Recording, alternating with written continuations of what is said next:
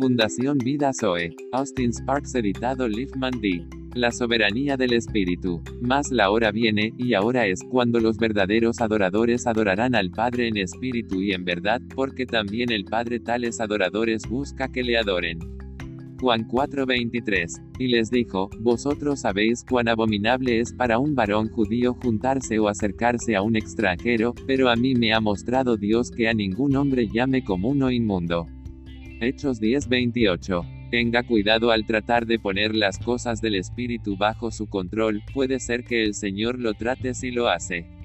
Si haces eso, solo traerás confusión a la iglesia. Con toda esta tremenda confusión, el sistema del cristianismo existe porque el hombre puso su mano sobre las cosas divinas. Esto lleva las cosas divinas al compás de su propia mente y dice, así es como debe hacerse. Esto es lo que debemos hacer y esto es lo que no debemos hacer. Ahora, como tan a menudo decíamos, Pedro comenzó a hacer eso, cuando el Señor le mostró que tenía que ir a la casa de Cornelio, un gentil. Pedro siempre tomó la posición de que los judíos no tenían nada que ver con los gentiles. Cuando el Espíritu le dijo a Pedro que fuera a este hogar de los gentiles, Pedro dijo, no así, Señor, extendió la mano y dijo, ahora, Señor, estás equivocado y yo tengo razón, debes estar en línea con mi entendimiento del Antiguo Testamento. Ese fue un día muy crítico para Pedro. Y fue un día muy crítico para la iglesia. Cuando Pedro quitó sus manos, se convirtió en un día maravilloso para la iglesia. Así que tenemos que regresar al cristianismo como un sistema tal como lo conocemos. Y llegar directamente al primer principio espiritual simple es Jesucristo. Este pasaje en el Evangelio de Juan, capítulo 4, versículo 23 nos remite al principio. Es el comienzo de una nueva dispensación. Jesús dijo a la mujer, la hora viene, y ahora es. Luego descartó todo el sistema que había existido hasta ese momento. Era todo el sistema del judaísmo según el Antiguo Testamento.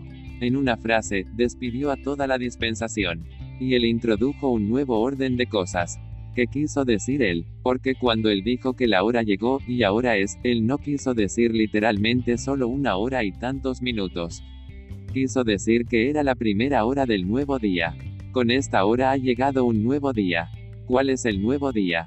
Si le hubieras pedido a Jesús que lo pusiera en una oración corta, habría dicho, bueno, yo estoy aquí. La hora no es solo cuestión de tiempo sino de persona. La nueva dispensación es la dispensación de Jesucristo. Cristo es la nueva dispensación. Estoy aquí, dijo. Pasas por ese Evangelio de Juan. Él está centrando todo en sí mismo. Yo soy el camino, yo soy la verdad, yo soy la vida, yo soy el pastor, yo soy la vid, yo soy la resurrección. Es una persona. Es eso lo que hay detrás de todo. El cristianismo es Cristo. Cristo es el cristianismo. Ahí es donde todo comienza y nunca se aparta de él. El desarrollo de la vida cristiana es solo el desarrollo de Jesucristo en la vida. Ahora, en este cuarto capítulo de Juan, el punto focal es la casa de Dios. La mujer dijo, nuestros padres adoraban a Dios en esta montaña. Se refiere a la montaña Gerizim, donde los samaritanos adoran. Nuestros padres dijeron, este es el lugar donde los hombres deben encontrar a Dios. Pero ustedes, los judíos, dijeron, es el templo en Jerusalén. Todos los judíos dijeron, si quieres encontrar a Dios, debes ir al templo en Jerusalén. Así que esa fue su idea de la casa de Dios. Ahora Jesús toma eso en relación con la nueva dispensación. Él dice, la hora viene, y ahora es cuando ni en Samaria, ni en Jerusalén. Ahora llegamos a esos dos pasajes que hemos leído al principio.